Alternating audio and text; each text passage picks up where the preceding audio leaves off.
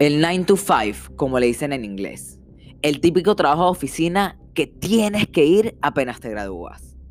Donde te van ascendiendo de posición poco a poco y sin darte cuenta te despiertas una mañana y ya llevas 20 años en la misma empresa.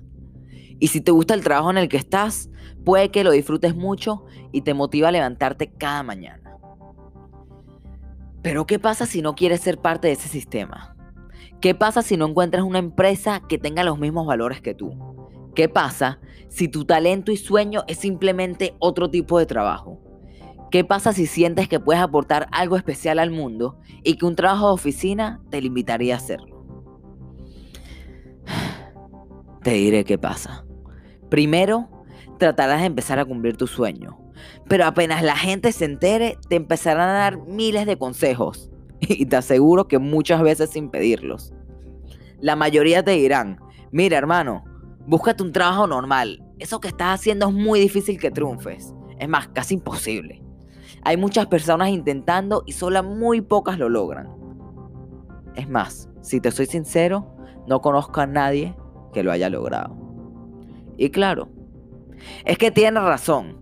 Claro que solo hay pocas personas que lo logran, porque las demás se ríen al escuchar tantos comentarios negativos como los tuyos. Dime, si estás tan feliz en tu trabajo de oficina, ¿qué tanto te molesta que yo haga algo distinto? ¿Te molesta que tuviste miedo a intentar lo que siempre quisiste y ves en mí la persona que nunca pudiste ser? ¿Qué tanto te molesta? ¿Es que acaso vas a ganar menos dinero porque yo quiera cumplir mi sueño? ¿Acaso son celos? Son preguntas que la gente que sigue su pasión se hace cuando escucha ese tipo de comentarios. Y te digo, tratarán de desalentarte. Te dirán que estás loco, que no llegarás a nada, que eso es solo para los ricos y que necesitas muchísima, muchísima suerte. El, mejor, el mejor truco para esto son unos tapones. No solo para los oídos, sino también para tu alma que esos comentarios no afecten tu espíritu de seguir luchando. Siempre recuerda por qué empezaste tu recorrido, escuchando a las personas que sí te apoyan y lo más importante, escuchando tu voz interior. Y a través de la siguiente historia que leí en lamentesmaravillosa.com, escrita por Edith Sánchez, bueno, aquí dando crédito para no meterme en problemas, te demostraré la importancia de hacer caso omiso a esos comentarios. Había un grupo grande de ranas que siempre iba a divertirse al bosque. Y todas se la pasaban cantando y saltando hasta que se hacía de noche. Un día, en su salida acostumbrada, fueron a conocer un bosque nuevo. Muy bien, salieron de su bosque de confort, o de su zona de confort, por así decirlo.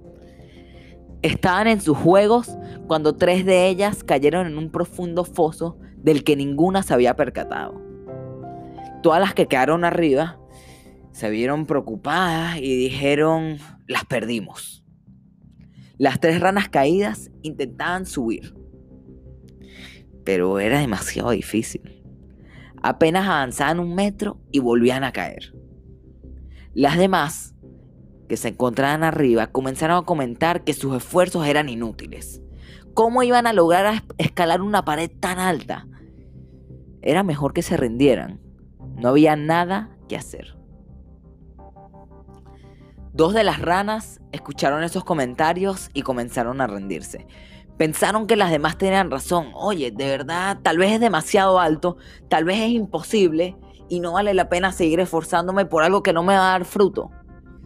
Sin embargo, la tercera rana no se rindió. Ella subía y se caía, subía y se caía.